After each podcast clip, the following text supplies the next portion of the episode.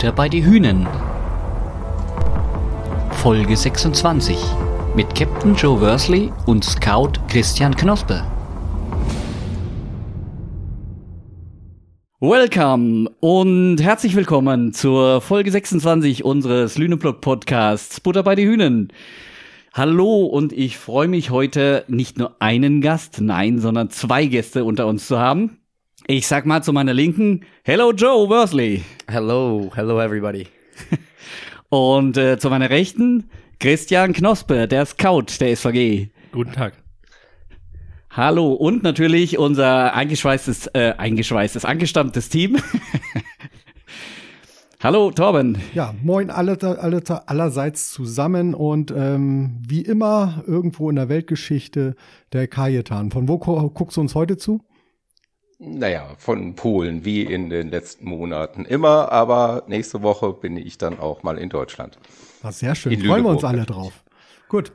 Müssen wir mal gucken, was wir da machen. Okay, kurz zum Ablauf, weil ihr könnt euch schon denken, wenn Joe dabei ist, ähm, dass wir da ein bisschen auf Englisch talken. Ähm, heißt, ähm, wir werden jetzt erstmal mit Joe so ein bisschen beginnen und dann in Englisch gleich starten. Das Ganze, wir haben uns so vorgenommen, 20, 30 Minuten. Ich weiß nicht, ob ihr nachher lacht, wenn wir das Ganze aufgenommen haben es ist dann doch mehr. Ähm, wir werden sehen. Und ähm, genau, und dann irgendwann gibt es einen Punkt, wo wir dann auf ähm, Deutsch das Ganze weitermachen mit Chris. Ähm, genau, also bleibt dran, diejenigen, die ein bisschen Schwierigkeiten haben im Englischen. Es wird auch noch Deutsch heute. Okay, well, um, I give the word to Kajetan. I think you have some question to, to, to Joe. Uh, question or just a short intro. So, Joe, we know that's your fourth pro volleyball season here with SVG and two years with Friedrichshafen, second year with SVG. Um, and but you, as far as we have done research, come from a volleyball family, pretty much. Um, and your father uh, was also your coach for, um, yeah, pretty much uh, much part of your life. And he also runs together with uh, your mother a volleyball academy. Um, could you tell us a little bit more about this academy? It's called Pacific Rim. Um, and is there any plan maybe for you in the future, for you, Gage, to um, engage with this academy professionally? Yeah, so you're 100% correct with all of that. Um, my family, we started Pacific Rim Volleyball Academy when we moved to California. Um, and I was just beginning uh, middle school when we started that uh, in the US. And so I was young and we started with one team. And then now it's an academy that has close to uh, between 15 and 20 teams a year between boys and girls from 12 years old to 18 years old. And, uh, and for us, we have beach, indoor, uh, both boys and girls, and uh, and we do camps over summer. And so for for me, it's always been a place for me to go train over summer after I left the academy. Um, and it's a we have lifting there, weightlifting. Um, we have any type of equipment you need for a facility, like two courts in the facility, and uh, it's most. My dad's the director, because my mom's the athletic director at a university or a college nearby. Um, and so she's athletic director and then a dean of kinesiology. So she's in charge of the entire kinesiology department as well as the director of all the athletic teams. And then she's also like co director of the volleyball academy as well. So my mom is incredible. Like my anybody who knows our family, knows how my mom just kind of keeps everything together for us. Um, and my dad is he's the one that always uh, coached us since we were seven and six. But invested all his time into um, coaching university, uh, and then also club volleyball and running with my uh, with my brother and I all over the country. So. Um, yeah, we've we definitely are very involved in the sport of volleyball do you have also your... um, Uh, sorry, uh, grass volleyball there or only beach? We there's no grass volleyball there. I need to work on that. My brother and I, my brother and mine's favorite form of volleyball is grass volleyball.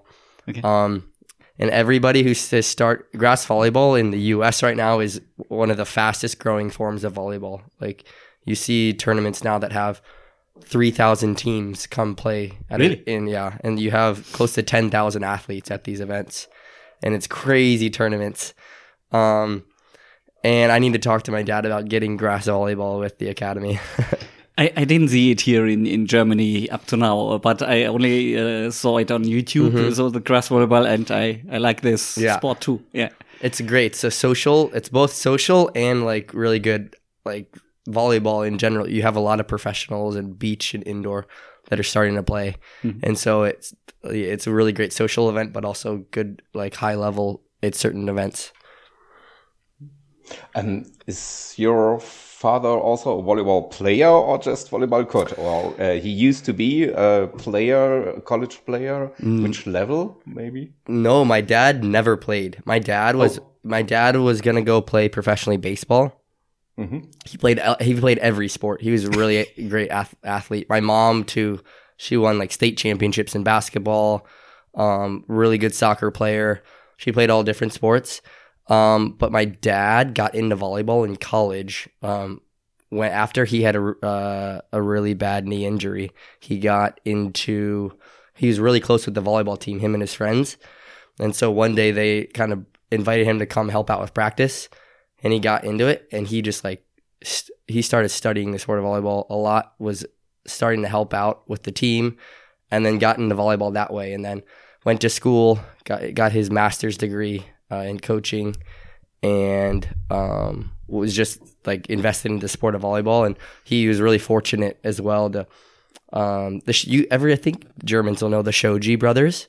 Their dad, Dave Shoji, um, actually brought him out, and uh, he was the an assistant with Dave Shoji in Hawaii for two years early in my dad's coaching career. Um, and he learned a lot from him. Eric and Kavika would babysit Gage and I uh, when we were really we were really young then. But Eric Kavika, who played in Berlin here, uh, they would babysit us when we were babies. and so my dad was working with Dave, uh, and that's really how he got into the sport of volleyball. And can you imagine one day after your professional career to take over the academy? I I'll be honest, I don't foresee it happening. Uh, I I'm actually in the middle of my master's degree right now too. Like I see a few things happening, whether it's coaching at a university or with the direction of our my brother and I have started a company, and with the direction of that, we would love for that to be our full time job down the road. Um, and where it's going, it can be, but it's still a lot of a lot more hard work ahead. But yeah, there's a lot. It's gonna be in the sport of volleyball, but we want to, I think, leave the area where we grew up in. We don't want to stay in that area. we love it, but not. We want to see other places. Okay.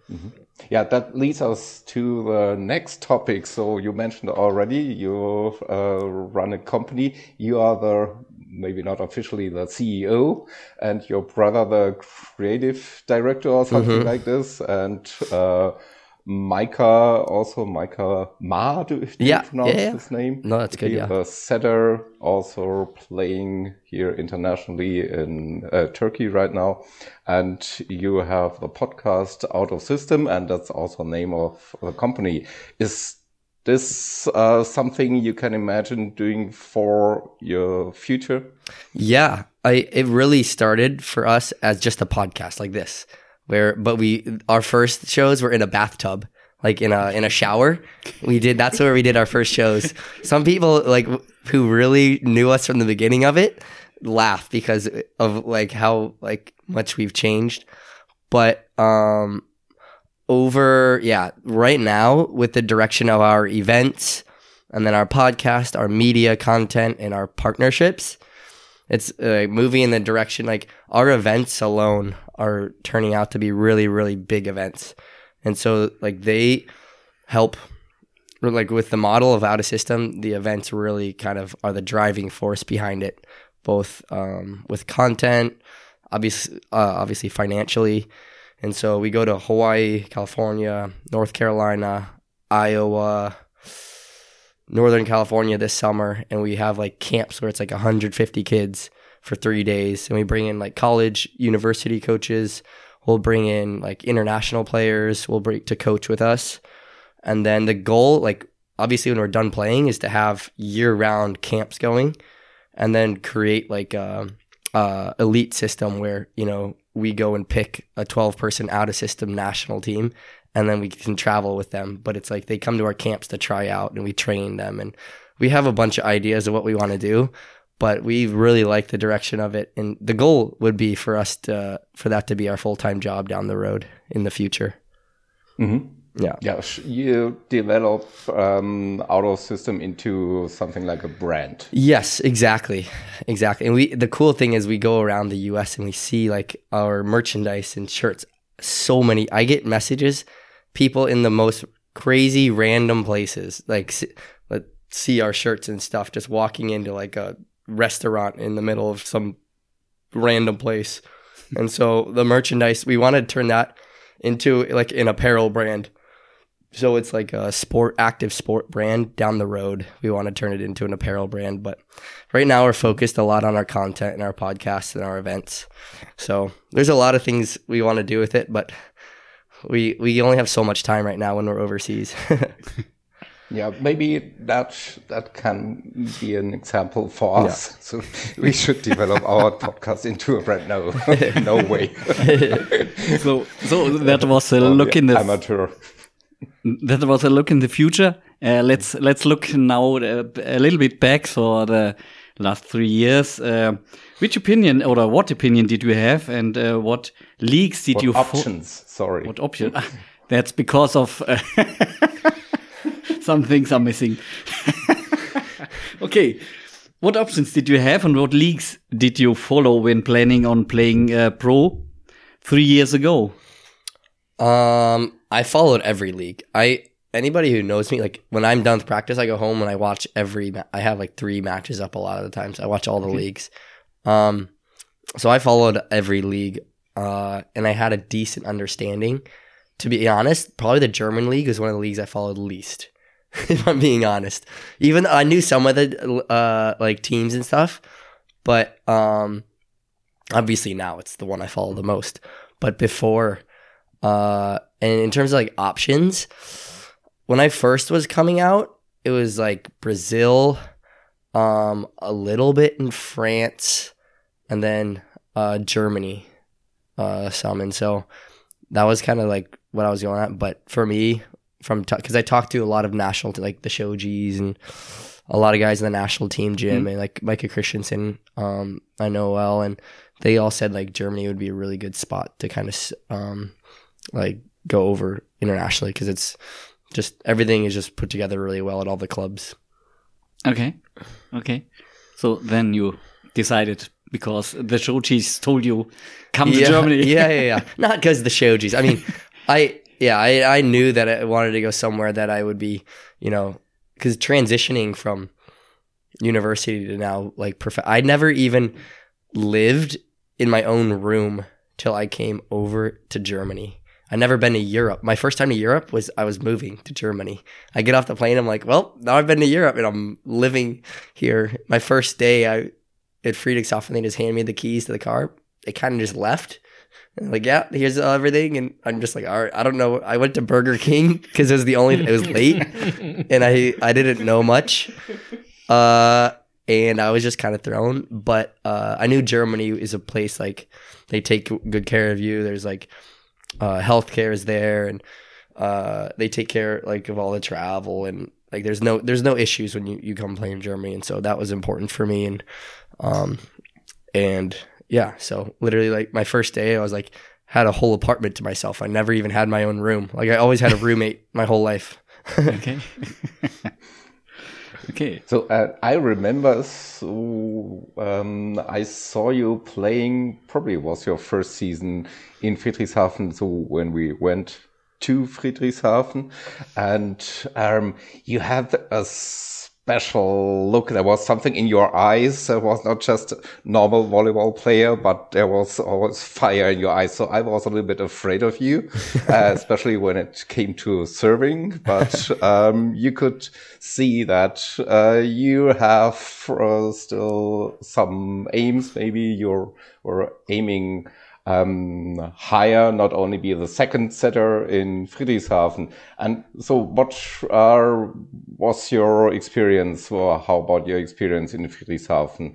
Or was it what you expected or your two seasons? Yeah. I mean, with, with, like I said, people kind of explain to me the, the situation and the dynamics of the German league and, you know, like where Friedrichshafen was historically over the years and the club um, you know, like how a lot of years it's Berlin and Friedrichshafen, and they kind of um, explained that to me. Um, and Friedrichshafen was incredible, like the professionalism and everything. They take care of. Ev- there's no issues. If you have anything, it's like taken care of immediately, and um, and that's always been a really great thing. And uh, and I mean, for me, like I think anybody who's competitive and plays competitive sports wants to compete and be on the court and help the team as much as possible. And so if you're an athlete and you're just, you know, okay with just being on the team, I don't think anybody who's an athlete just wants to be there. Um, and so for me, like, even though I, you know, coming in as a second setter there, you know, it was, I still pushed every day. Like, even you can ask Lucas, like, we joke about it because Lucas and I, my second year, we beat this A side every day, like almost every day. We destroyed them, and we always like that was our goal, like every day, and we pushed and um, and they would get mad, but every like we're that competitiveness, to be honest, comes from my dad and mom. Like even when, it might not sound great, but I think it helped a lot. Like when I was ten years old, we lost a like a, a, a regional tournament to a team that we shouldn't lose to, and we got a silver medal and my dad, we're driving home. He pulls off to this river and he's like, throw your medal into the river. He's like, you're, we're never taking a silver medal again. But that's the mindset. Like he, like every single time, like it was, he, he just wants to see that we fight and we compete. And like, that was something from a young age that we always, my brother and I, and our team in general had, uh, it like instilled and kind of built into our personalities. Is just like, there's, there's a switch that you can flip, like coming into like a competition and stuff. And for me, um, that's always been apparent, like especially with that group of guys that I grew up playing with. When like I get around that, like I rather there's just like a certain it's an aggressiveness. I'll like, and sometimes it scares people off. I think like I can be kind of like harsh and on the border of like maybe being, excuse my French, an asshole. But like I'm okay with that to be honest at times because I think you need to have you need to have that balance on the court and uh, on the team because even in Friedrichshafen, I think that's one of the things like being around a guy like Dejan Vincic, um, and uh, Marcus Strohwald and some of the older guys on that team.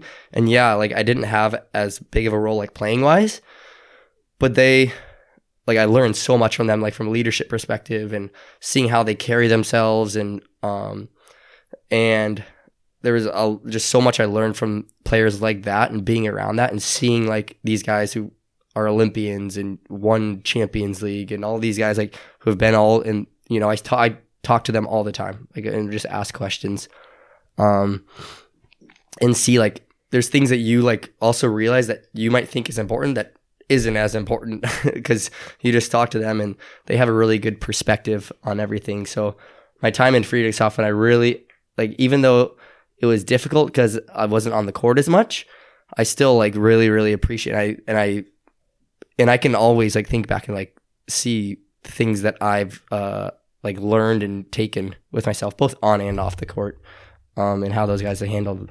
And so, still to this day, those guys call me all the time, and I talk to them. Marshall, like I talk to him a lot, um, and they're always checking in and wanting to like hear about things, and uh, and we just talk about things, and they have advice on stuff. So, um, Patrick Strohwald is also a big one. That he was my co-trainer in my first year. He's great. He was my first true setters coach I ever worked with. Okay. I know I'm rambling here, but yeah, no, I am very appreciative of the Friedrichshafen um, uh, like my time in Friedrichshafen because of all of them. Um, and I just was able to learn a lot from them. But um, talking of uh, assholes, there other players come to my mind too. Yeah. So from the bounce house, that's not my perception perception from you. Okay, so you are uh, SVG players, so um, I'm happy if you're aggressive, but maybe other fans uh, don't like it when the opponent players are a little bit aggressive. So let's come to the SVG, Kajetan. What do you think? Yes, please go So- ahead. Okay, it's my turn. I see. How do you see the development of SVG during your stay here in the last uh, years? One and a half years, I can say. I mean, I I don't even know where to start. There's been so much positive change. Like in, not to say like it was like in any there was anything bad or anything, but I'm talking like in terms of just the transition and where the club's trying to go. A lot of things moving in the right direction. You just start like with the arena in the first place and everything like uh the Luna block and stuff and you guys like the support that we've had um you know and helping with you know game day operations and just having everything prepared and everything around it. But that arena is even the Modena guys. I was talking to uh, Bruno Marshall, um, and they were just so impressed with the arena and the atmosphere in the arena on game days. Um, and so that's a really big step. You see in the Bundesliga right now, so many uh, teams are like starting to play in, you know, big arenas and nice arenas, and everywhere you go now, you're playing in some really cool atmospheres. Where a couple of years ago, sometimes you're going into like like gyms like the Gellerson Hall, which is it's really cool and all, but I'll be honest, like in terms of like a professional like top level, like you want to have an, the LKH arena is a perfect example of like what that takes. And I know it's like nostalgia and tradition for the Galveston Hall, but in terms of just like the direction where the club wants to go, LKH is a huge step. And so with that and just the culture and everything on the team, um, and just the maturity of individual players you see.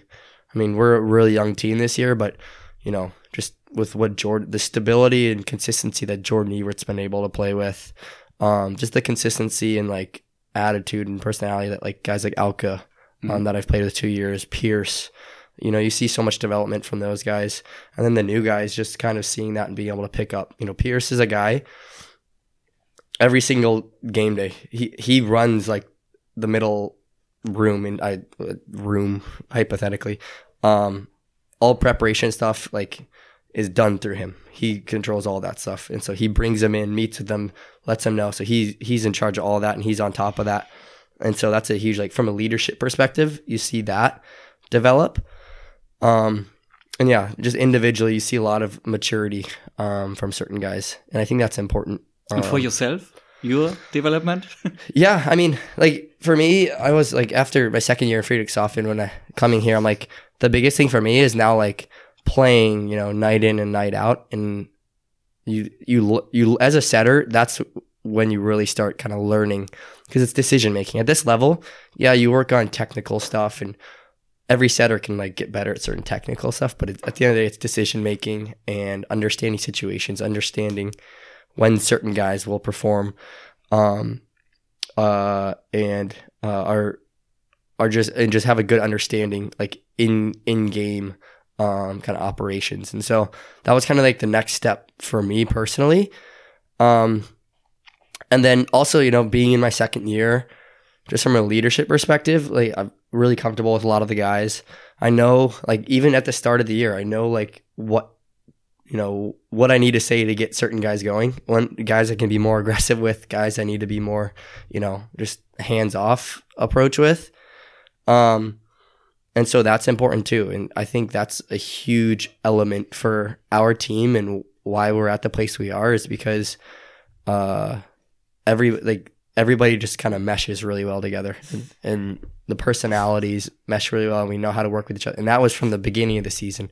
A lot of teams that comes in December, January, February, but we started at that point. And so um, I think that's been a really uh, unique situation. Even Stefan, you know, pointed that out at the beginning of the year.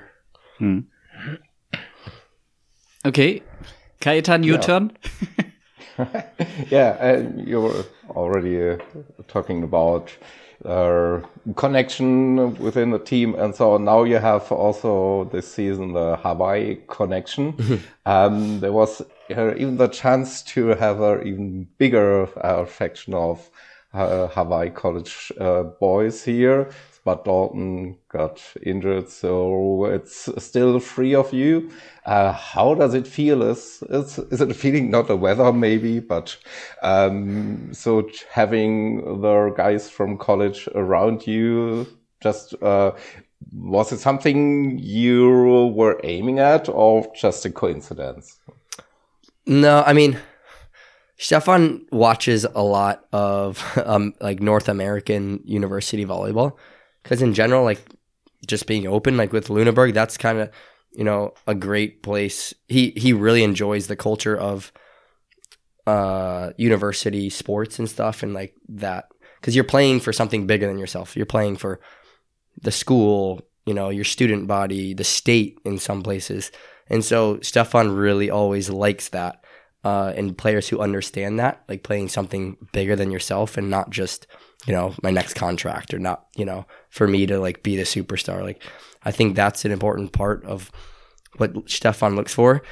And so, uh, I think, you know, he's always, he watched a lot, he watches a lot of university play and knows a lot of the coaches. And so, even last year when he knew that he um, was going to be looking for certain positions, he asked about certain guys, and of course, I said like, "Oh, my brother is," you know, or you know, "Oh, Colton, Colton is there," um, because I know like you know they have a certain level that can compete, you know, in the Bundesliga, and also uh, just having more guys who are in the same sort of have the same idea about the culture and you know uh, what the team dynamics need to look like is really important, um, and you see that. Uh, I think it's towards the end of the year is when the teams with no culture start to really fall off because you have guys who want to go home and you know it, that doesn't happen when you have a team who just like really enjoys being around each other because they're fighting to try to extend their season as long as possible. And also Jordan is um, yeah pretty much a buddy. So you you were playing with him. Um, so when you were younger, so for a couple of years, and your father also uh, coached Jordan in the team. Yeah, so you knew from when we were thirteen till eighteen. Thir- mm -hmm. Yeah, thirteen oh, wow. to eighteen, we played together. My dad coached us the whole time. So mm. we played, yeah, I played a lot with Jordan. I coached Jordan's younger brother for three years.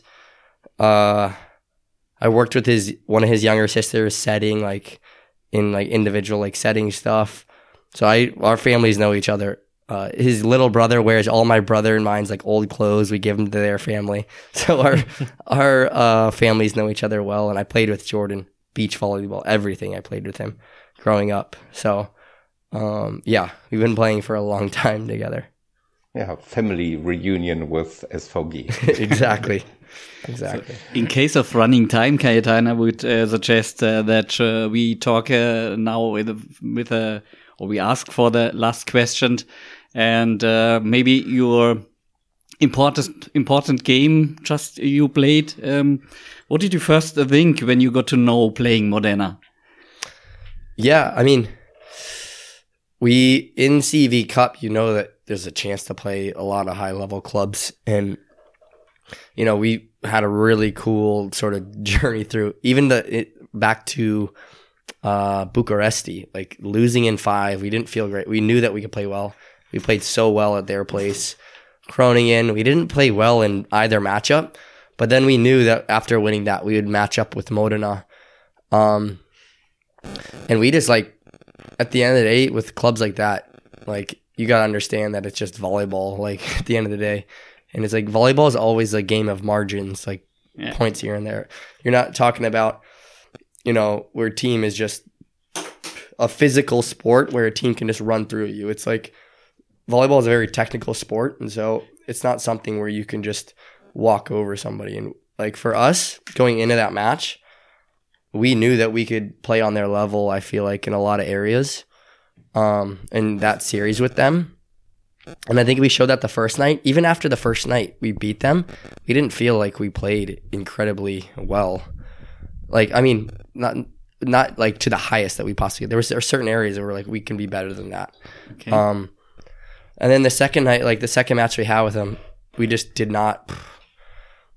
We were playing with them like point for point a lot of the match, and it was just at the end of the day, we got to be able, to, you know, that first set, you'll kick yourself over it because it's like point here or there, and you, you close out the first set, and it's, it could be a whole different type of match, Yeah, and it's it changes the momentum. Volleyball is a really big momentum sport, so.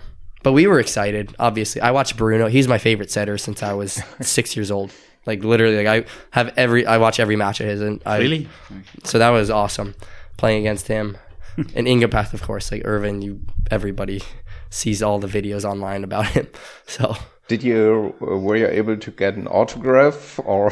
no, no, no. I, I, we have like a lot of video and stuff from playing it, so I didn't want to get an autograph or anything. Uh, but were they still pissed from the first game? yeah, when we came in the gym for the second match, they wouldn't even really like look us in the eyes. We were like most of the time when we come in the gym, we like say hi and stuff, but they wouldn't even really look at us. a lot of the guys. So, but afterwards, they're because that's I mean that's the thing about club volleyball. A club like that with such a large budget, like they there's so much pressure on them to win.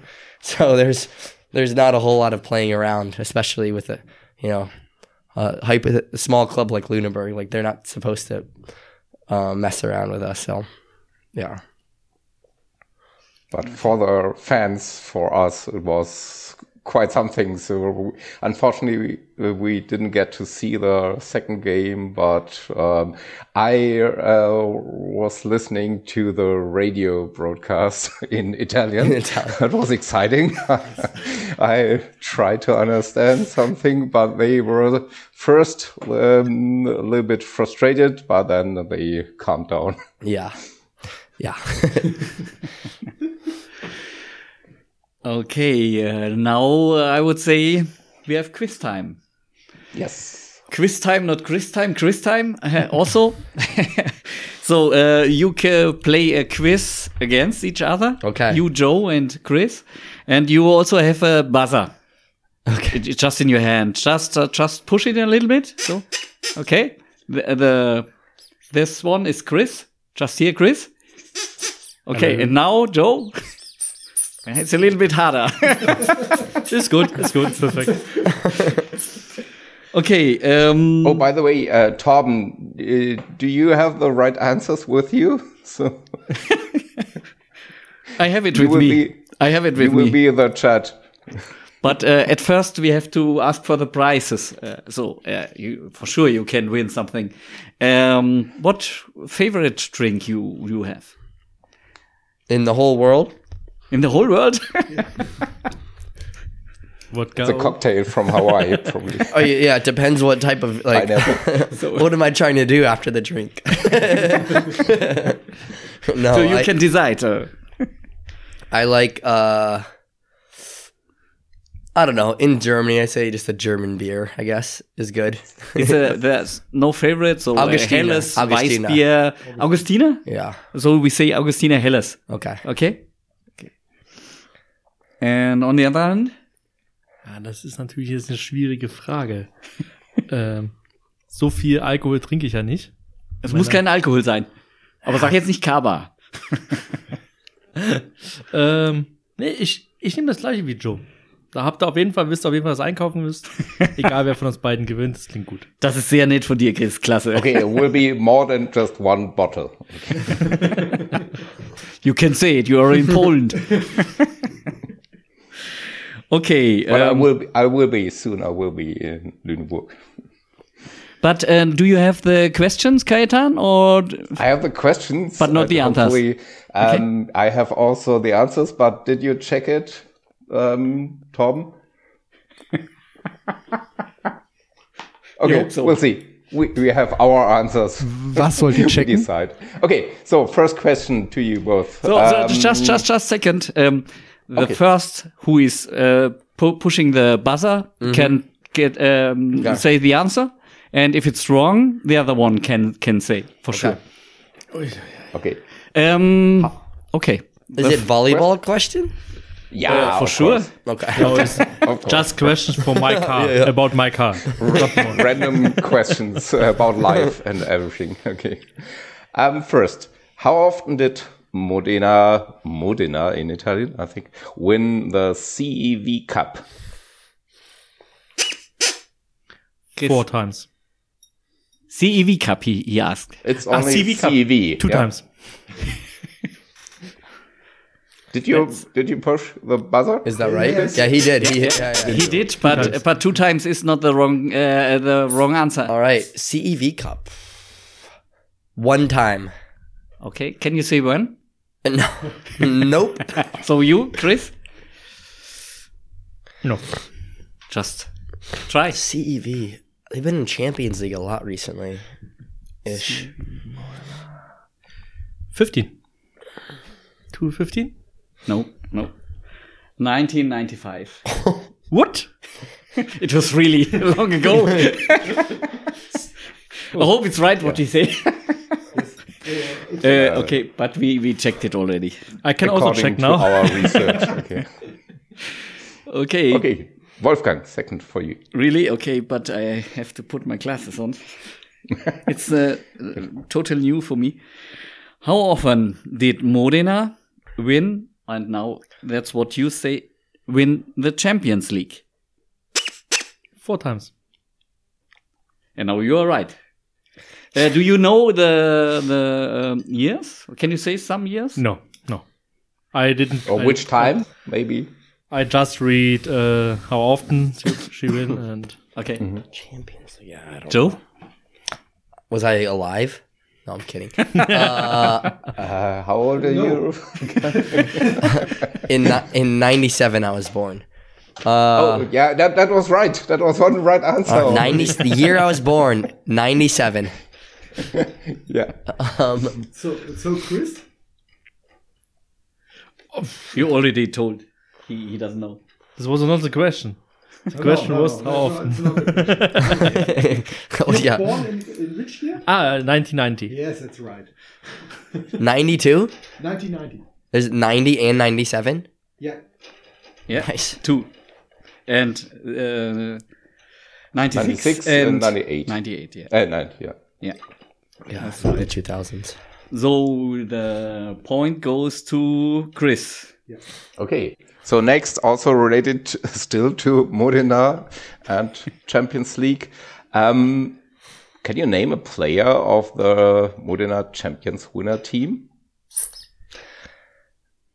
Gianni was he on the? Yeah, of course. Yes. Ah, great, great. okay.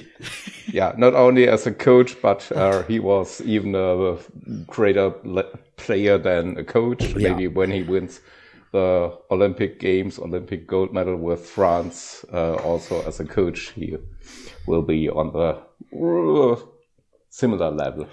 So shall I ask for the uh, last Yeah. and important question? So uh, you will be the winner if Okay. who is right. So, but it's uh, maybe the one uh, difficultest question, I would say. Are there more Canadians or Americans in the German Bundesliga? I'm gonna say Canadians. Chris?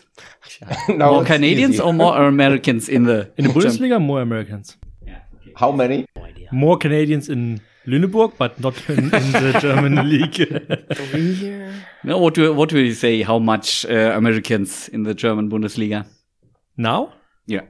now we have uh, Brown from Hmm. Friedrichshafen. We have Only the number. Blair. Ban. Yeah, Blair Ban. The our, unsere drei, our three middle blockers. Five. Jory. Manfa. Six. Is that it? One more. No. No.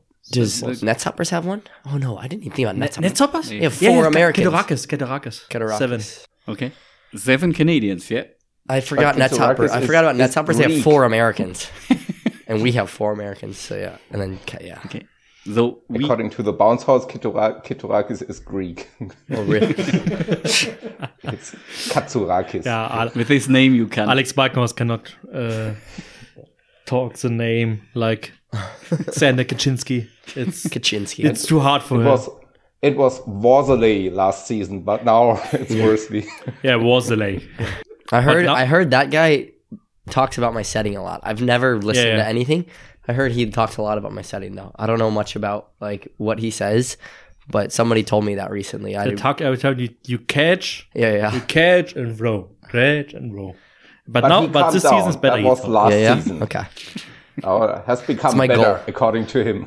It's my goal is to make him happy. That's all I can. That's my goal of this season. That's a good goal. okay, so we have seven Canadians and 11 Americans in the Bundesliga Eleven Americans. Yeah, up to I now, just now. us and Netshoppers make up for eight of them. Okay, I would say 1 1. And so? Everyone has a prize. No, no, no, no. Hmm. The last? Oh, I do find- you think the I alternative it's- uh, question? Alternative. Oh, uh, so it's very, very hard. The alternative alternative question is which is the nicest town in Germany? Lüneburg. I would say the most beautiful town in the world. in the world. so much sun, World? Hawaii. the best beaches, and the be- and all sun. Exactly. Thank you, guys. Thank you, especially Joe, because it was your turn now in English. Um, thank you. It was very nice, and uh, I would like to, to talk more, but uh, we don't have so much time in English. Maybe it's too much for the audience. It's no And problem. we would like to have Gage also on the podcast, but uh, we have to train a little bit. We have to listen to your podcast first in order to understand him because his slang is really hard. To Yeah, I yell at him a lot for that. He needs to talk slower sometimes. His he talks so fast. People just look at him like, even like in America, people have to tell him like slow down. Like he's his mind's all over. It's funny. I talked just talked to a Canadian people, and she also said um, that she heard uh, Gage and she didn't understand everything. Yeah, he has his own language. I watched today your uh, your vlog from Modena from Yeah. second game. It's nice. Modena vlog out of system on YouTube. It just came out today, last night. Today. Oh, cool. Yeah. I heard you talking about the uh, game, but in your podcast, but I didn't watch it. Yeah, we couldn't say everything because we still had to play them a second time, so we didn't want to say everything. but maybe now we'll say with Bru- we we interview Bruno tonight on the podcast later tonight, so maybe we'll ask him about some stuff with Irvin and Stefan. That whole altercation. Okay, then thank you very much for being here. Absolutely. Thank you for having me. We enjoyed. Thank you, everybody. Thank you for coming out to the matches, supporting. Uh, we look forward to selling out the arena more times this year. So make sure you guys can come out, support at the arena, uh, and then our run through the middle round and playoffs. A lot of exciting matches ahead. So, Chris, jetzt mal zu dir. Wir hatten ja eben gerade schon angefangen, ein bisschen über dich zu reden, also so halbwegs im Quiz. Ja, geboren bist du 1990, ist das richtig? Das ist richtig. Das ist richtig. Also mit, mit einem, mit dem ersten Champions League Sieg vom Modena auf die Welt gekommen. Im Mai, also könnte fast sogar sein. Ich habe jetzt das Datum nicht recherchiert von Mode, wann sie, aber das war, ja, du bist noch gar nicht so alt. ja, Also jetzt als Coach und als äh, Trainer äh, bist du ja doch eher ein junges Exemplar, würde ich jetzt fast sagen, oder? das ist richtig. So von der, wo ich angefangen habe, da sind Leute gerade eben in ihre Erstligasaison gestartet. Da habe ich als Trainer angefangen mit 19. Ähm, ja, Genau. Ein Kind der Wendezeit, würde ich jetzt schon fast sagen. Ähm, du bist in Leipzig geboren richtig, und dort auch aufgewachsen. richtig. Deine Eltern waren sehr sportaffin, wenn ich das richtig recherchiert habe. Sehr gut. Ja, sehr gut. Jetzt kriege ich auch noch Noten. Ja, und du hast unheimlich viel mit äh, Jugendvolleyball zu tun gehabt. Das ist Also, richtig. also du bist, du hast eine kurze Zeit Volleyball gespielt oder nicht so lange, ist das richtig? Oder, oder Genau, ich hab, Erzähl mal ähm, kurz. Ich habe in Leipzig, bin ich an die Sportschule gegangen mit Volleyball, habe damals beim VC, also VV Leipzig, dann VC Leipzig, die jetzigen Early Volleys, damals aber noch zu Erstliga-Zeiten, ähm, war ich da als Jugendspieler aktiv, ähm, habe unter anderem mit Georg Klein zusammengespielt, ähm, der, ja, glaube ich, der bekannteste aus dem, aus dem Verein gerade eben ist oder war. Und ja, habe mich dort halt durchgekämpft. Das Problem halt immer beim Volleyball ist die Körpergröße. Äh, da gab es dann ab und zu mal keine Förderung oder wurden, wurde dann eher übersehen und dann hat man sich halt immer bin ich immer so ein Jahr hinterher gewesen als alle anderen, habe mich aber trotzdem durchgekämpft und äh, ja, habe dann meinen Weg gegangen und dann auch so ein paar Highlights gehabt hier und da. Aber ab, ab in die Trainerkarriere mit 19. Ja, mit 19. Ich bin nach, bin ab 2000, 2009 bin ich nach äh, Potsdam gezogen für eine Ausbildung zum Sportassistenten. Die Idee war dann mal mit dem Hintergrund Sportassistent fertig machen und dann Quereinstieg zum Sportlehrer. Darf ich mal dazwischen, äh, wo macht man eine Ausbildung zum Sportassistent? Ähm, das äh, gibt es zwei verschiedene Wege, entweder in einer privaten Schule mhm. oder in einer öffentlichen Schule. Es gibt aber nur zwei öffentliche Schulen. Oder es gab nur zwei öffentliche Schulen, Entschuldigung. Eine war in Potsdam oder ist in Potsdam. Und die andere war in Thüringen irgendwo. Die wurde abgeschlossen in Thüringen. Nachdem ich fertig war, aber erst. Und dann gibt es nur noch drei Privatschulen, wo man das machen kann. Was ist ein Sportassistent? Ein Sportassistent ist, also Sport-Fitness-Kaufleute, kennt ihr ja, das ist, mhm. die sind dann für Fitnessstudios und so und Sportassistent ist mehr so auf der Vereinsbasis bezogen, so dass die mehr so die Vereins, das Vereins, Vereinswesen verstehen und ähm, mehr so Praxissachen können, also mehr Sport als die ganzen kaufmännischen Sachen. Ja, aber die Idee war eigentlich nur, mit dieser Qualifikation den Sportlehrer zu machen, aber das wurde ja vom Kultusministerium damals dann äh, nicht zugelassen mehr. Also während meiner Ausbildung wurde es dann gecancelt und dementsprechend äh, ja, stand ich dann so da und dann war natürlich die Überlegung, was machst du jetzt? Und ich hatte halt währenddessen schon bei den Damen beim SC Potsdam als Trainer angefangen, weil mir zweimal Training bei mir im Verein nicht gereicht hat und dachte so, komm, guckst du mal, versuchst du, wie, wie kannst du Leute kennenlernen in deinem Alter, gehst du zu U20 vom SC Potsdam. Die Mädels sind alle gleich alt oder ein Jahr jünger. Da lernst du schon welche kennen und mal schauen, was da geht. Ähm, aber relativ was schnell. Ging? Ja, das ist recht lustig. Äh, äh, es ging dann nichts mehr, weil ich mich entschieden habe, äh, diesen Trainerjob zu machen und dann habe ich gesagt, ja gut, äh, da fängt man aber nichts mit jemandem aus seinem Team an, weil das ist Sag das, das, das nicht gerade im gerade im Damenvolleyball, ich glaube, warte mal, wo war das? War das nicht sogar in Potsdam? Ja. War es nicht in Potsdam, wo der eine Trainer gerne mal mit der mit mit den Damen letzt, in den letzten Jahren. Also bitte, jetzt sind wir ja also, aber tief im Gossip. Ja. Also das war nicht, das war, das war nicht in Potsdam, das war woanders, aber ich weiß, was du meinst, aber ich möchte hier darüber jetzt nicht reden. Einfach, wir müssen weil das, auch nicht, wir müssen auch weil nicht das konkret auch, werden, aber, aber ja, ähm, na gut, es gibt halt, es gibt halt so ein paar Sachen, wenn du ganz oben bist und dann das passiert, ja, du hast, da hast halt deinen Namen schon, dann geht das halt meistens durch, aber wenn du im Jugendbereich oder war ja Jugendbereich U20 und wenn du dann was mit einer Jugendspielerin hast, egal was da ist, dann ist halt vorbei. Dann kannst du das vergessen. Deswegen habe ich mir auch korrekt also von daher. Ja klar, mhm. äh, auch wenn die, auch wenn, wenn die nur zwei Jahre oder ein Jahr jünger sind als ich, äh, dementsprechend heißt es eigentlich so, es wäre ja, es wäre ja theoretisch erlaubt, aber nein, ich habe gesagt, nein, mache ich nicht und das habe ich auch dem Mädels dann relativ schnell gesagt und dementsprechend hatte ich aber auch dem relativ schnell den ja Vertrauen gehabt und ähm, fand ich auch eine sehr gute, sehr gute Kombination mit uns allen. Lief auch ganz gut mit U16 deutschen Meistertitel und so alles. Die waren ja nur ganz einen kleinen Ticken jünger als du. Ähm, du hast gerade gesagt, Vertrauen gehabt. Das ist wahrscheinlich gar nicht so einfach, wenn man eigentlich nur einen Ticken älter ist, oder? Du musst in den ersten, in den ersten zwei Wochen zeigen, dass du das, dass du das Spiel verstanden hast und ihnen zeigen, dass du das, dass du denen was bei, dass du denen was, dass du besser bist als die, dementsprechend die was von dir lernen können. Ähm, jetzt mit dem Hintergrund, was ich jetzt weiß, würde ich sagen, ich wusste damals gar nichts. aber es hat gereicht, um äh, denen was beizubringen. Dementsprechend alles gut. Hm. Ähm, meine Vita war jetzt auch nicht schlecht als Jugendspieler beim Landesstützpunkt in Leipzig da sich durchgekämpft zu haben und so alles. Und das war, das war okay und hatte auch gute Trainerfreunde, die mich da gut an die Hand genommen haben. Äh, nochmal, nochmal zu diesem Durchkämpfen und äh, dass du gesagt hast, du bist ein bisschen zu kurz gewesen, so vom mhm. mehr. Wir hatten vorhin gescherzt, oder besser gesagt, Wolfgang hat vorhin gescherzt, wir haben die beiden kürzesten äh, Volleyballer jetzt heute im Podcast äh, von der SVG, so ungefähr. Äh, wie groß bist du eigentlich? Ich bin 1,76. Oh, das ist jetzt aber für einen Volleyballer. Was, welche Position hast du denn gespielt? Oder ich habe erst Zuspiel gespielt. Ja, klassisch. Dann bin ich, nach Pot dann habe ich noch ein halbes Jahr Libero gespielt. Ja. Dann bin ich nach Potsdam gegangen. Dort haben wir dann entschieden, dass wir eine eigene Mannschaft aufmachen, weil wir zu viele in der Trainingsgruppe waren. Dann habe ich dann außen gespielt. Dann sind wir aufgestiegen. Dann habe ich wieder auf Zuspiel gewechselt. Dann waren wir im nächsten Jahr wieder zu viele Zuspieler. Dann habe ich wieder Libero gespielt.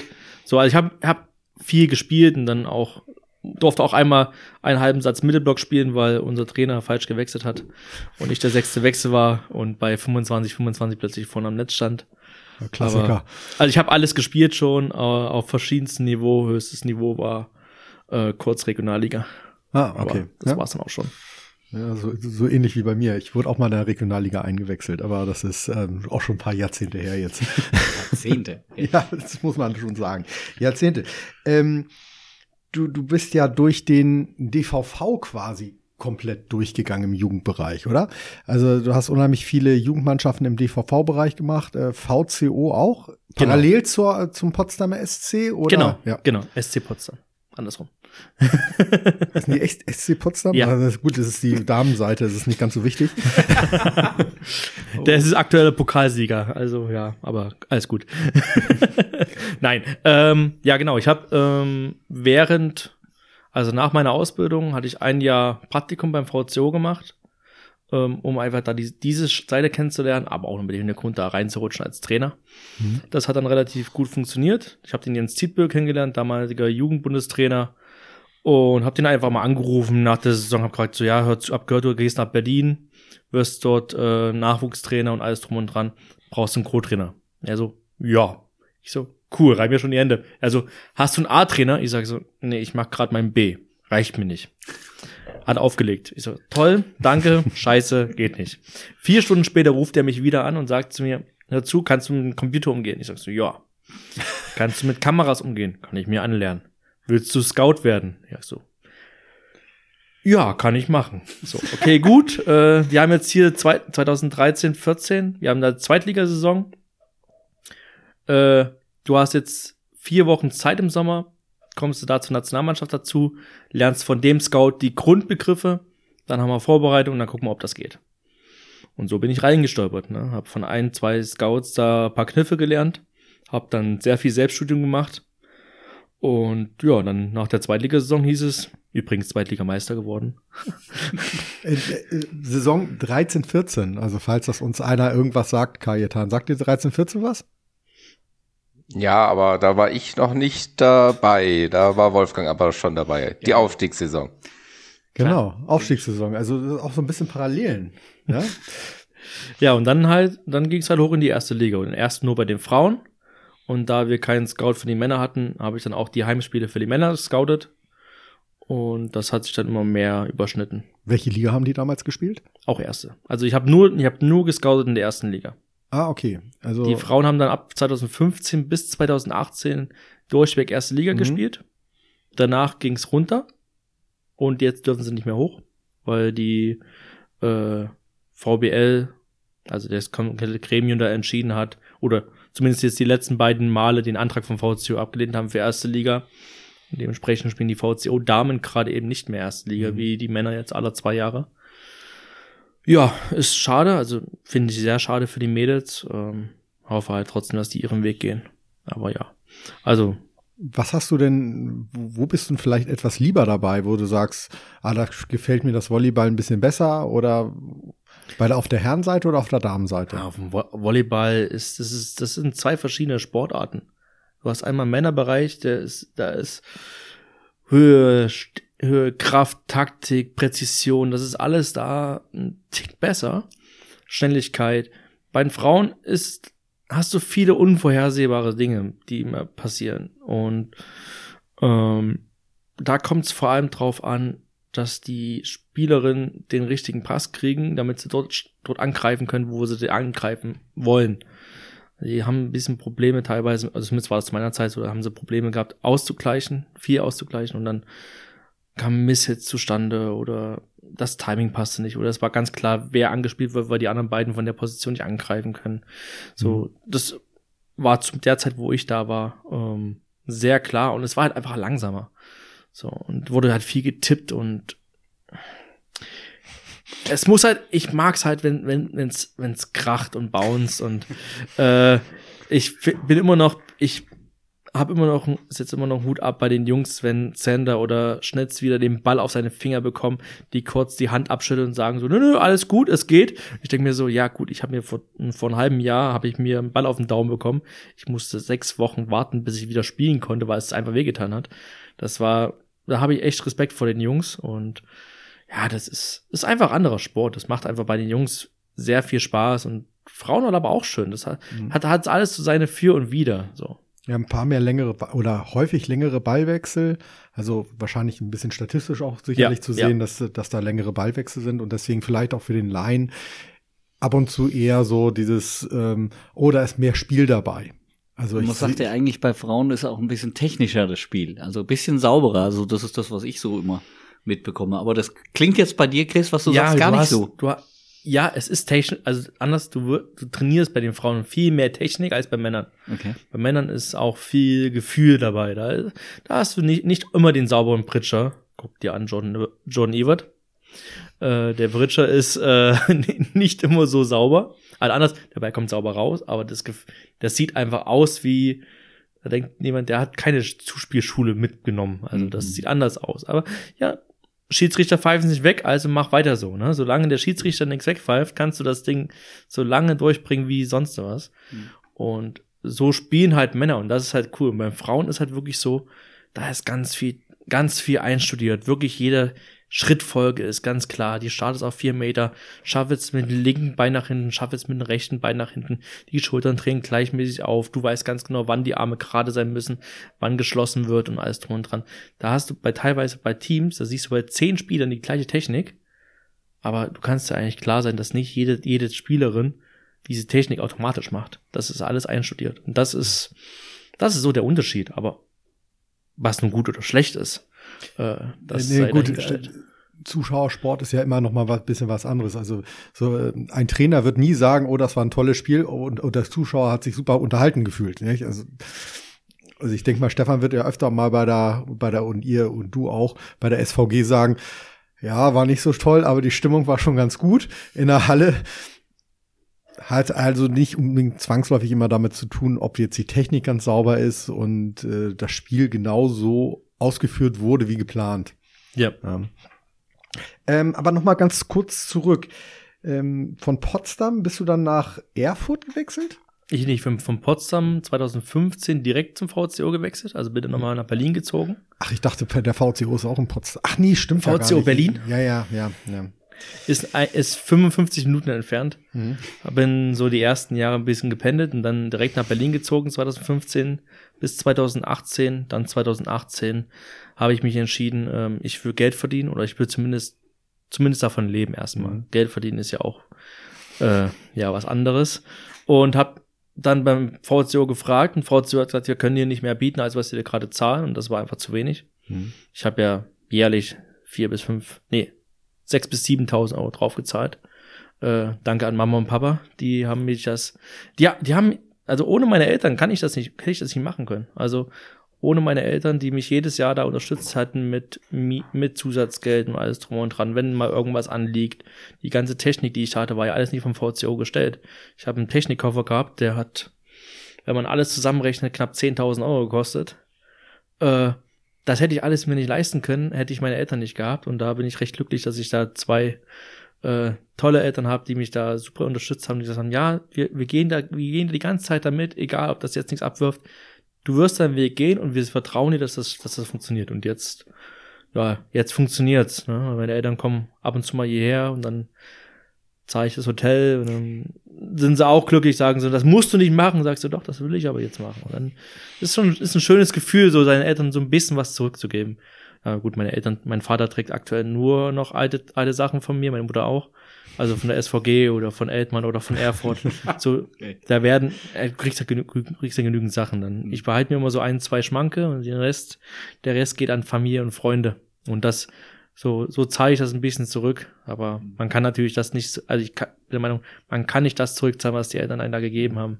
Das oder du sprichst das an. Also das ist, das ist ja gerade die Krux so ein bisschen im Volleyball oder bei so einer ja fast schon Nischensportart, äh, auch wenn es jetzt ein bisschen übertrieben ist. Aber ja, es ist ja schade, dass dann da das nicht funktioniert, ähm, dass du da ordentlich dafür bezahlt wirst. Ähm, Und das ja in der, was war VCO zu der Zeit, als du da warst? Erste Liga, oder? Ja. Das ist dann schon, ja schon du hart. musst ja. auch vor allem sehen, VCO ist ja eigentlich das Vorzeigeprojekt des DVVs. Ja. Wird also vom DVV auch finanziert. Ja, also du hast ja die Bundestrainer, die werden ja vom DVV bezahlt, die werden dann beim VCO abgestellt.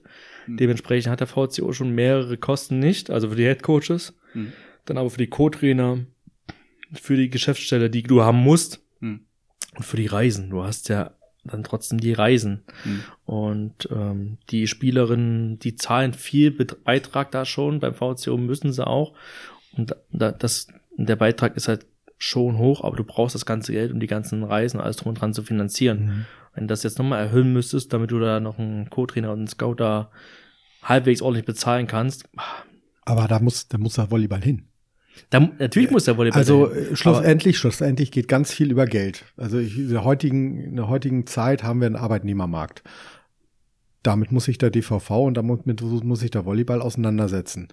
Ähm, wir haben ja jetzt gerade aktuell einen Abgang außer von der SVG, glaube ich, ähm, ja zu vermelden sozusagen. Also jetzt aus, ne- aus dem Bereich äh, der Geschäftsstelle, ähm, wo es wahrscheinlich vielleicht auch so da war, dass, dass gesagt wurde, oh, der andere Verein oder besser gesagt, das, das andere Unternehmen kann vielleicht ein bisschen mehr Geld zahlen. Und dann muss man sich auch irgendwann mal die Karten legen zwischen und sagen, wo stehe ich jetzt, wo will ich hin und was geht. Und das ist nicht leicht für den Volleyball. Das, ich glaube, ich weiß jetzt nicht, welcher Verein da überhaupt ein relativ entspanntes Verhältnis zu den dazu hat, zu Wollis. Geld. Ja, Wollis, sagst du. Ja gut, aber auch die haben das Problem, dass die Leute dann nach Polen gehen, weil dort wieder was anderes ist. Also dieses Karussell geht ja immer irgendwo hin und äh, wo ist da die Spitze, die ist, die ist dann Bär halt Wollis, irgendwo. Bär Wollis spielen schon ganz oben mit. Da, das wissen, das wissen wir, das wissen die. Also ähm, so ein Schotto da zu halten, äh, das war eine ganz clevere Situation nach der, Vor nach der Vorbereitung, ihm da einen Vertrag längerfristig dann aufzudrehen, einen Rubenschott wieder zurückzuholen. Da, die verdienen jetzt nicht wenig, aber Berlin spielt halt auch auf dem Level und Berlin hat auch einen richtig guten Sponsorenpart dort. Also mit, ähm, mit Recycling, das ist der Number One Sponsor in Berlin, meiner Meinung nach. So, und da spielt Berlin schon ganz gut mit. Und deswegen sagen, sagt ja auch Berlin, wir wa die erwarten, dass die anderen Teams da auf dorthin kommen, wo Berlin jetzt ist. Und das ist halt, die warten halt darauf, dass wir endlich mal auf dieses finanzielle Niveau kommen, wo die jetzt stehen, damit man sich so richtig geil betteln kann. Die freuen sich natürlich auch, dass wir, dass jetzt Friedis, dass wir jetzt da auch mit dabei sind und da den mal richtig schön, schön gegen die Beine, gegen Schienbein treten können und dass sie da ordentlich spielen können gegen uns. Aber die wissen auch, dass unser Team dieses Jahr so gut ist, weil einfach wir ganz clevere Einkäufe gemacht haben. Und das Team einfach super schnell funktioniert hat. Ähm, und Naja gut, durch die, auch, auch durch die Connection, die jetzt so, sozusagen auch schon vom College her da war, Ja. dann eben ein bisschen gehalten, ja. Und ein bisschen Glück gehört natürlich auch dazu. Ja, und das muss man, das muss man auch außerhalb von äh, dem Verein verstehen, dass man das nicht jedes Jahr so haben kann hier in Lüneburg. Das äh, Was? Ich dachte, jetzt geht's nur noch nach oben? ja, ja, nächstes ja, Jahr, genau. nächstes Jahr gesicher, äh, gesichert Zweiter, in dem Jahr natürlich dann äh, glücklicherweise Meister werden und Pokalsieger. Also wir haben da schon einen Plan Chris, und auch gewisse Anforderungen. Also ich weiß, ich weiß nur, jedes Mal, wenn ich es sehe, sehe, fragt er mich, wo der Pott ist. Also ich weiß das schon, dass, dass man das hier haben möchte und wir sind die Letzten, die dazu Nein sagen, ne? Aber ähm, ich kenne natürlich so ein, zwei andere äh, Clubs, die, die dann anders arbeiten und mehr Geld dann haben und dann dann auch ein bisschen stinkig auf uns sind, so sagen sie, ey, warum, wieso funktioniert das denn bei euch und bei uns nicht und so. Und dann gucken sie rüber und dann kaufen sie dann andere Leute ein und das wird schwer. Das ist Wer könnte das sein, Wolfgang? Lass uns mal ein bisschen spekulieren. Ähm, Chris will es ja nicht sagen. Hersching? Ich denke auch am ehesten an Hersching, aber Äh, Gießen, Gießen hat sich ja deutlich gesteigert. Die waren sicherlich eine Zeit lang auch so ein bisschen in dem Fokus, den du gerade gerade sagst. Aber ähm, irgendwie irgendwie fühle ich mich auch Gießen etwas näher als Hersching. Mag an der Entfernung liegen. Vielleicht auch noch was, an was anderem. Ähm, egal. Ähm, Erfurt, genau. Ja. Du bist nach Erfurt gegangen aufgrund Geld. Genau, na, einfach aufgrund, ich wollte auch so ein kleines Statement an die Liga setzen, weil er hat das Gefühl gehabt, dass alle dachten so, ja, der, der Herr Knospe, der ist der Scout beim VCO Berlin, aber der wird ja nicht weggehen. Und dann habe ich gesagt, dann wollte ich halt ein Statement setzen, in dem ich sage, okay, ich wechsle jetzt nach Erfurt. Mhm. Damit die Leute sehen so, ah, okay, der ist ja gar nicht gebunden, der kann ja plötzlich, der kann ja plötzlich woanders hingehen. Habe mir dann so ein paar Angebote erhofft, so, mhm. und dann hat er auch mit ein, zwei gesprochen, dann war die Überlegung, eventuell nach Wiesbaden zu gehen danach. Mhm. Aber habe relativ früh im September bereits, also in der Erfurter Saison, vier Wochen, äh, vier Monate nachdem ich dann da war, oder drei Monate, habe ich einen Anruf aus Edmund bekommen bereits und die haben gesagt, so, ja, wir wollen aufsteigen. Das ist schön. Und wir brauchen einen Co-Trainer und Scout, der unseren Headcoach unterstützt. Der Headcoach das wäre sein erstes Jahr in der ersten Liga und ich werde dann dort sozusagen ihn da unterstützen, helfen und mit Rat und Tat zur Seite stehen. Also cooles Projekt, ja, okay. Aber gesagt, ja, dann lassen uns das Anfang nächstes Jahres zu besprechen, wenn das ein bisschen fixer bei euch ist. Ich wusste dabei nicht, was die für Zahlen aufrufen können. Und ja, dann war dann die Saison, lief dann langsam gegen Ende.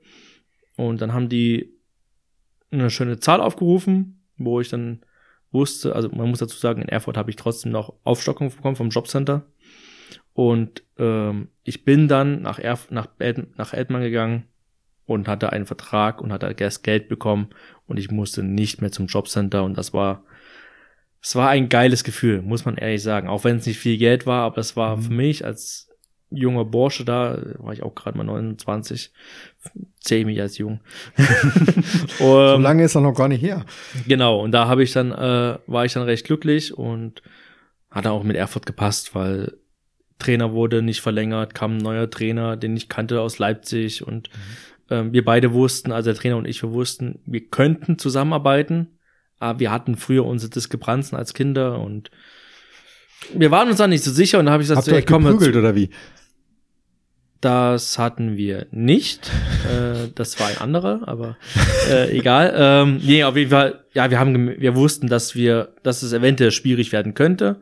Und da habe ich zu ihm gesagt, hör zu, du hast dann, du bringst deine Co-Trainerin mit, die auch scouten kann, mach das mit ihr und mhm. gib ihr das Geld, was du theoretisch auf uns beiden aufsplitten würdest, weil so viel hat Erfurt nicht. Mhm. Und dann passt das und ich gehe dorthin, hat dann ein, guten, ein gutes Angebot. Ja, und dann Eltmann halt mit der Insolvenz, das lief so nicht so toll. Äh, war Sag mir mal, welche Insolvenz toll lief. Ja gut, ja, gebe ich dir recht. äh, schade. Also aktuell leider auch das Thema mit Straubing, ne, ist, hm. ich, äh, mit, also ich bin froh für die vier, fünf Spielerinnen, die noch irgendwie einen neuen Club gekriegt, gefunden haben in zwei Tagen.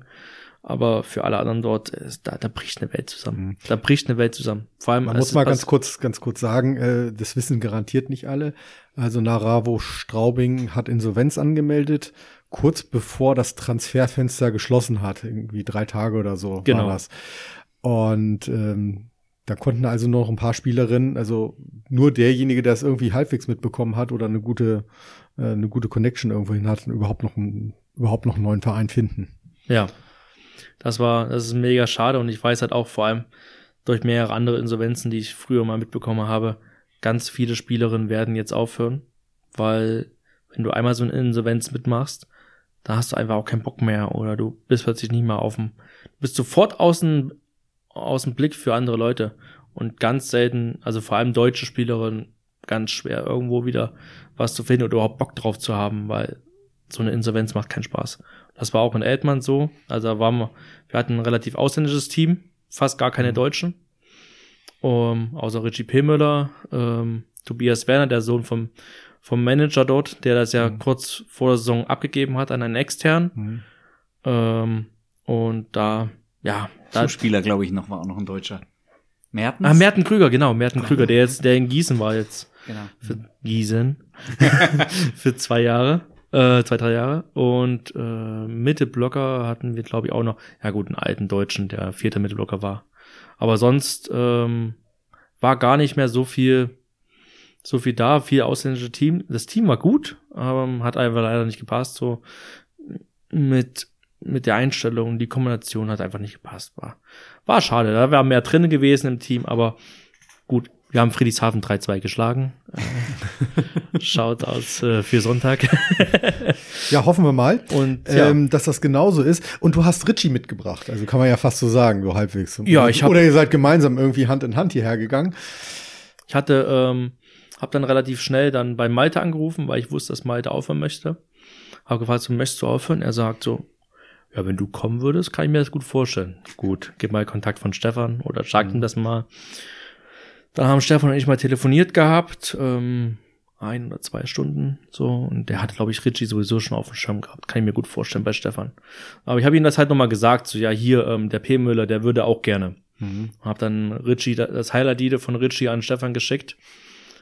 Und Richie war dann sogar schon vor mir, äh, hat dann schon den Vertrag unterschrieben gehabt, bevor ich hatte. Also Richie war dann sogar noch vor mir hier unter Vertrag als ich. Aber ja, den sind wir hierher gekommen. Ja, und jetzt, jetzt ist Richie in Spanien. Das haben ja wahrscheinlich auch einige nicht mitbekommen. Garantiert Der nicht. Also er ist, war, er war ja in Rumänien und jetzt ist er Santander? Genau. Ja. Aber zweit, zweite Liga, oder? Nee, ist erste, erste Liga. Liga. Aufsteiger. Okay. Okay, ist zum Aufsteiger von Spanien gegangen. Okay. Ja. ja, aber das, ja, der der versucht sein Glück im Ausland. Das ist halt alles, er sagt halt so, ist halt spannend so mit, mit Sprache, vor allem in, in not, nicht äh, groß englisch sprechenden Ländern. Und dann, äh, in, da in Dings waren, da in, in Rumänien, Rumänien waren halt, haben sie halt fast nur Rumänisch gesprochen, da hat er fast nichts verstanden, wusste teilweise nicht mehr, dass am nächsten Tag Spieltag ist oder sowas. und äh, in Spanien äh, sprechen sie viel Portugiesisch, aber da, da sind sie freundlicher und nehmen ihn besser auf. Das, das heißt, du hast jetzt noch Kontakt mit ihm, hört man das so? Grob. So ein bisschen. Ich habe ich hab ein, zwei Mal habe ich ihn geschrieben. Ich verfolge ja, ich verfolge ja viel so von meinen von meinen ehemaligen Spielern, hm. so den Libero von Bukarest, den kann ich auch, das war der Libero, der mhm. in Eltmann war. Ja, hatten dann nochmal relativ guten Kontakt gehabt. Mhm. Okay. Ja. Gut, ähm, mal ganz kurz zum Scouting kommen. Also wir, wir reden heute so und so über, nur über Zahlen, also trocken. Kajetan, du verabschiedest dich, oder? Bei Zahlen? Was? Der schläft schon. Korrekt. Super. Ähm, du hattest vorhin mal gesagt, äh, oh, ich habe da, ich habe da ein großes Equipment angeschafft mhm. und und hast dich, ich würde sagen, man kann dich gut und gutes Gewissens ein Nerd nennen, was den Volleyball und den Zahlen und diesen ganzer Technik da im Scouting-Technik anbetrifft. Ähm, wie viel Aufwand neben diesem Equipment, das du so angerissen hast, äh, wie viel Aufwand betreibst du da? Wie viele Stunden gehen da so pro Woche drauf? Ähm, ich habe jetzt. Hast du mal, hast du mal gezählt? Ich habe mal, ich habe dann zwei Monate aus Spaß mal mitgeschrieben. Ja. Aber nur allgemein so was, was ich äh, an Stunden abreiße. Mhm. Und es waren so in den einfachen Wochen, also wo keine englischen Wochen waren, waren wir bei 65 Stunden. Bei einer englischen Woche war ich bei 75 Stunden. Mhm. Und äh, ja, das ist natürlich, ist, äh, man sieht das nicht. Ne? Die Jungs haben Training, eine gewisse Uhrzeit, gewisse mhm. Stundenzahl. Mhm okay, Travel, noch ein bisschen Reisezeit, aber was ich halt dann zu Hause ähm, die Scouting-Files überarbeite, dann Auswertung an Stefan schicke. Stefan kriegt bei mir, von mir immer vor jedem Spiel drei E-Mails ähm, mit A28 ähm, PDFs von verschiedensten Auswertungen und mhm. dann guckt er sich die an, die für ihn da bei dem Team gerade wichtig erscheinen. Er hat selber nochmal ein anderes Analyseprogramm, womit er nochmal durch Zahlen geht und ähm, so geht unsere Vorbereitung. Also das ist schon, ist schon viel, was wir da durchballern. Und damit die Zahlen alle passen, ist halt meine Aufgabe, das Ding auch alles konkret äh, zu überarbeiten. Wir haben eine Rescouting, äh, Rescouting-Aktion von der Liga. Das ist da so zwei Italiener, die scouten jedes Spiel nach. Und diesen Scouting-Fall kriegen wir. Den haben wir auch von, als Verein dann auch bezahlen wir auch ein bisschen mhm. was dafür. Aber diese Files, da gehe ich nochmal drüber und kontrolliere die nochmal, dass die auch wirklich äh, so sind, wie wir das haben möchten, damit die Zahlen richtig stimmen, die wir, die wir raussuchen. Damit ihr vergleichbar seid. Kann, kann ja. ich, kann ich hier mhm. mal den, den Finger heben und äh, mal ganz eine einfache Frage. Kannst du mal erklären, was diese Zahlen überhaupt aussagen? Also was schaust du an, was zählst du durch, welche Häufigkeiten oder welche Aussagen hat denn Stefan dann so? Also, also nur, nur einen kleinen Überblick, nicht, nicht jetzt. Wir können, wir können ja mal ganz gehen. kurz so sagen, äh, was mache ich überhaupt? Ja, genau. Ich tippe auf meinem Laptop während des Spiels, tippe ich jede Ballberührung ein. Ich gebe, jede. jeder, ich gebe jeder Ballberührung einen Code. Also ob es jetzt eine Abwehr war, ein Zuspiel war, ein Angriff war, ein Block war, Blocktouch. Ähm, das wird alles ähm, gekriegt ein Code und wird bewertet. Mhm. So, das heißt, ähm, pro Ballberührung sind so sieben bis acht Tasteneinschläge.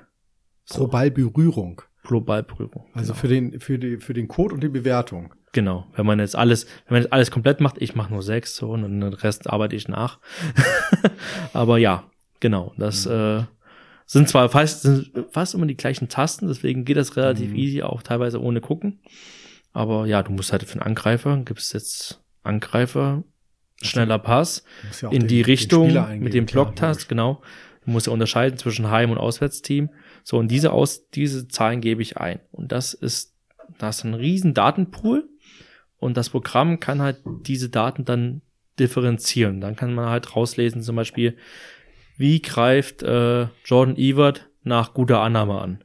Wie greift Jordan Evert nach schlechter Annahme an?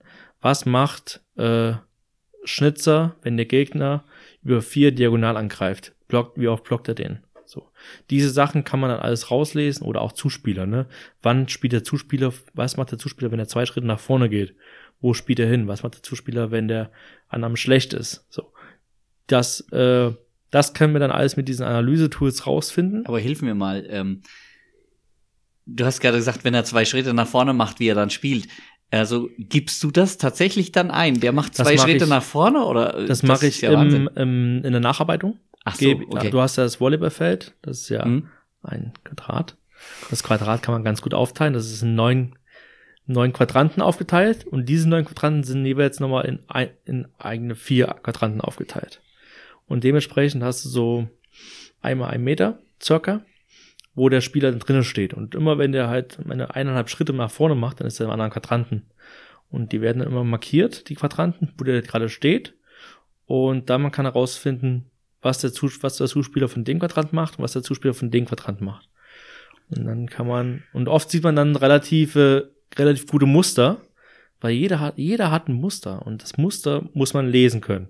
Und das hilft uns, dann die Muster zu lesen und dann guckt man halt ins Video und dann hat man, ah, also wir hatten so schöne Aha-Momente teilweise im Video, wo, dann- wo dann der Zuspieler dort steht, spielt das, das, das, macht zwei Schritte weg vom Netz, spielt was völlig anderes, aber super klar zu erkennen, was er spielt und alle so, ah, Und, und das gibt ihr dann im Endeffekt euren Mittelblockern hauptsächlich wahrscheinlich mit an Genau. die Hand, damit sie den Block, äh, dam- nee, der Außen stellen noch den Block, oder? nee, nee, die Mittelblocker, äh, gegen die Mittelblocker wissen haben, wo sie hinrennen müssen. Genau. Die Außen, die stellen, den- die stellen den Block, wenn der Ball zu dorthin geht, aber ja, und die wissen, die müssen es aber auch wissen, wo der Ball hingeht. Also weil Ja. wir helfen ja als Außenangreifer helfen ja beim Schuss Mhm. oder sowas, also über Aufsteiger, der, ja. Also da gibt's, da gibt's verschiedene Optionen, die wir spielen, auch mit der Abwehr, ne?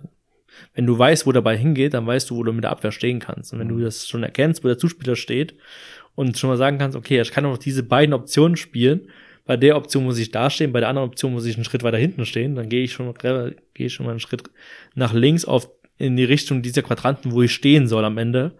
Und dann läuft das ganz gut. Und für uns Dummies äh, ist es dann so, wenn Stefan das äh, Brett auf den Boden ballert und wir haben eigentlich gar nicht gesehen, warum, dann haben, haben sich die Spieler wahrscheinlich nicht ganz an die Absprache gehalten. Genau. Wobei Stefan haut meistens das Brett auf den Boden, weil äh, wenn die Angriffsrichtung oder die Kombination, die wir spielen wollten, nicht funktioniert hat, weil irgendjemand wieder falsch angelaufen ist oder so.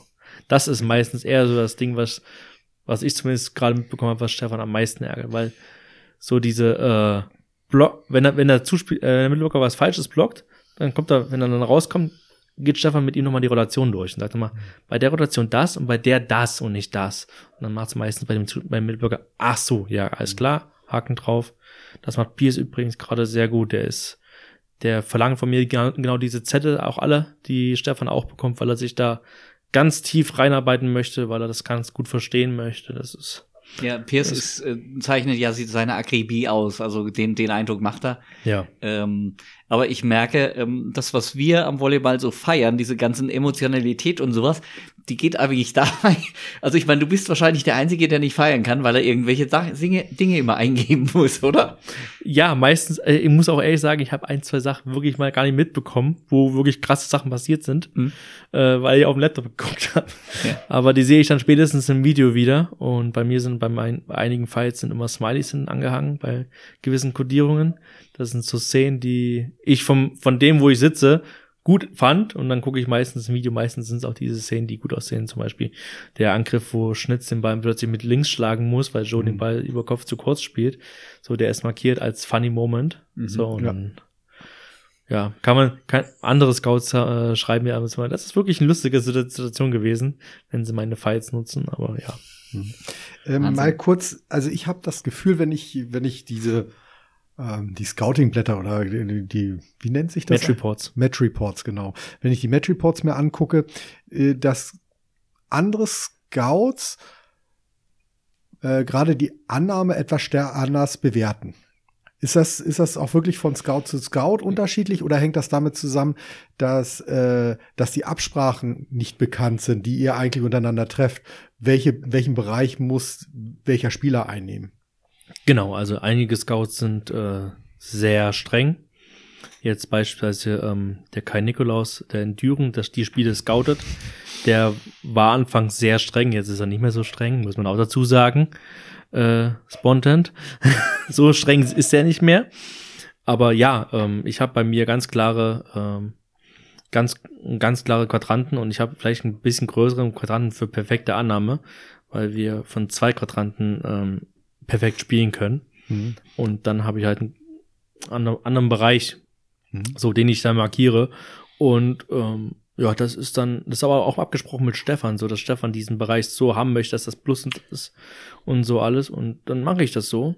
Und dann ist es halt bei uns ein bisschen besser, aber das ist halt für uns eine perfekte Annahme. Mhm. Also, wenn jetzt Düren sagt, perfekte Annahme, ist, wenn Thomas Gottschalk mit dem rechten Fuß auf der 3-Meter-Linie steht, dann ist das halt so. So, dann ist es, dann, dann ist es, wenn das für die beste, für der beste Spot ist, wo das Team spielen kann, und du möchtest als perfekte Annahme das markieren, dann machst du das so. Genau. Aber dementsprechend, wenn du den, wenn du die andere Mannschaft, du scoutest sie ja dann Die kommen auf, auf, auf, ein- auf ein gleiches ähm, Raster drauf, genau. Mhm, Genau. Und dadurch kommen auch so eine, in der, Endeffekt- im Endeffekt dann auch deutliche Unterschiede, die man dann wirklich mal so, wenn man länger die, die Match Reports liest, bisschen sehen kann. Also das ist dann, Düren ist wirklich das, das tolle Beispiel. Äh, da habe ich immer gedacht, also da hat ja TK hat er teilweise gar kein gar keinen Strich gesehen. Da hat er ja, weiß nicht, zwei Prozent oder drei Prozent positive Annahmen und äh, perfekte gar nicht oder so. Ja, ja. Es es war dann schon irgendwie so, ne? schon ein bisschen komisch gewesen. Also so. Aber danke, dass du es uns erklärt hast. Ich denke auch aufgrund der Zeit, ich bin ja immer derjenige, der nach der Zeit schaut. Du bist der Einzige, der im Moment auf, draufschauen kann. Wir, wir sind jetzt eigentlich, die Podcast-Aufnahme ist noch vor, vor Beginn der Zwischenrunde. Ähm, wie, wie sind die Ziele für die Zwischenrunde für die SVG? Unser Ziel ist höher, schneller, weiter. Also, Also Äh, Platz zwei? warum auch nicht Platz eins? Okay. Also wir, es sind nur vier Punkte Abstand zu Berlin. Ja, also, ja klar. Ähm, wenn man jetzt realistisch guckt, äh, ist das sehr schwer. Da musst du Berlin zweimal schlagen, musst aufpassen, dass du kein Aus. Du musst einfach alle, alle sechs Spiele jetzt gewinnen. Mhm. Ähm, ist nicht unrealistisch, muss ich ehrlich sagen. Also wir sind nicht so weit weg. Ähm, müssen natürlich auch ein bisschen Zuarbeit von den Gegnern hoffen, dass die da ein bisschen uns ein bisschen nicht so ernst nehmen oder so. Oder jetzt wie Friedrichshafen, dass die da auf einer Zwischenreise sind. Die reisen ja von uns aus direkt nach, äh, weiß ich nicht wohin, Champions League. Und dementsprechend, wenn die da nicht ganz mit 100% da sind, dann haben die es echt schwer, bis dann werden die gegen uns verlieren.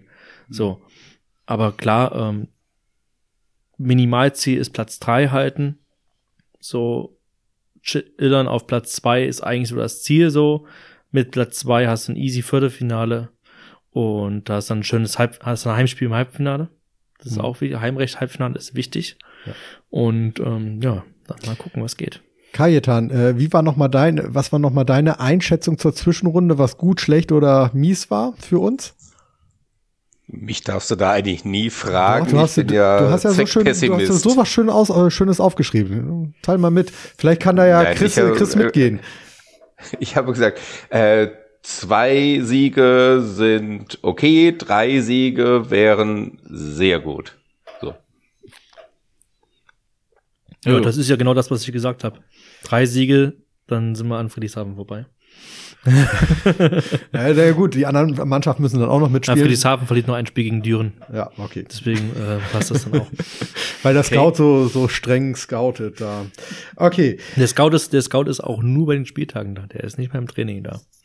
Die haben kein, die haben keinen Scout fürs Team, die haben nur einen Scout für den Spieltag. Ah, okay. Okay. Die haben äh, ihren Scout letztes Jahr verloren an ein polnisches Top-Erstligateam. und haben. An wen? Ich kann den Namen, ich glaube Lords ist, heißen die oder so. Kajetan? Was sagt Polen? Weiß ich nicht, weiß ich nicht.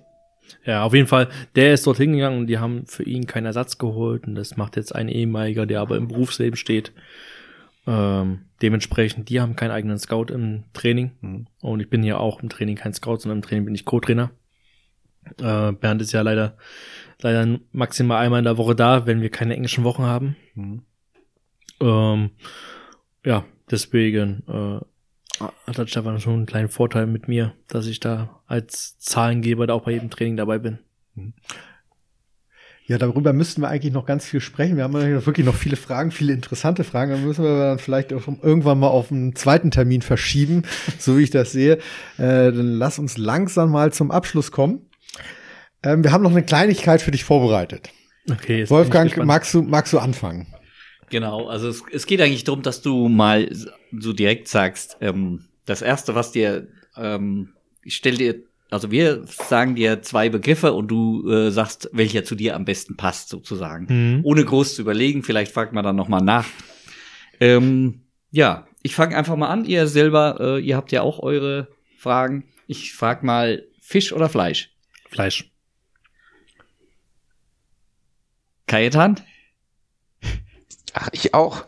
Äh, Jeans oder Jogginghose? Uh, Jogginghose. PC oder Das war vor Natur? kurzem der Tag der Jogginghose. PC oder Natur? Uh. Ja, eigentlich, eigentlich Natur, aber auch nur, wenn es Strand ist. Okay. okay. Welchen Strand? Äh, Ostsee auf Rügen, Nonnewitz. Mein Strand. Okay. Ah, ich bin wieder dran, Ja, gell? ja, ja. Ähm, jetzt wird's schwieriger. Soll Pfeffi oder saurer Apfel? Saurer Apfel. Pfeffi ist mein Todesgetränk. Wie jetzt? Moment, stopp. Das heißt, da ich- hätte ich, lese da hätte ich 10 daraus. Euro drauf gesetzt, dass Pfeffi kommt. Pfeffi ist äh, das erste Getränk, äh, wo es mir nicht mehr so gut ging.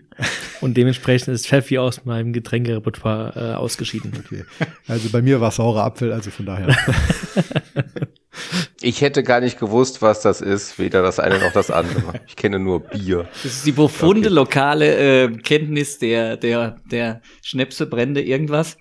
Ähm, oder äh, Kräutermischungen, ähm, die Torben äh, Leipzig zuordnen kann, oder? So, die Ecke?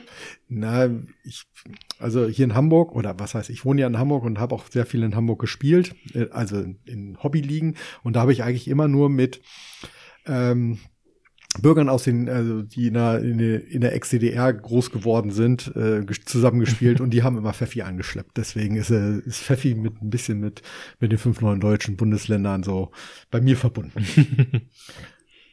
Letzte Frage, Kaitan. Du hast die Ehre. Hm. Heim- oder Auswärtsspiel? Heim. Du Er hast ein grinst. bisschen überlegen müssen. Warum? Auswärts heißt äh, Reisen, Hotel, so, das ist schon, das macht schon echt Spaß, so, diese Reisen dann so ein bisschen. Da denkt, da, da fühlt man sich, dann fühlt man sich so besonders, ne? Und es ist ja auch besonders. Also, Entschuldigung, das ist, für mich ist es so ein, wir, wir beschweren uns manchmal über eine lange Reise über acht Stunden nach Friedrichshafen, aber es ist eigentlich, eigentlich ist es geil, das zu machen, das machen zu dürfen. Und darüber sind wir, sind wir eigentlich, sind wir, sind wir alle dankbar, aber man zeigt es nicht, weil es einfach so ein Alltag, alltägliches Geschäft wird. Hm.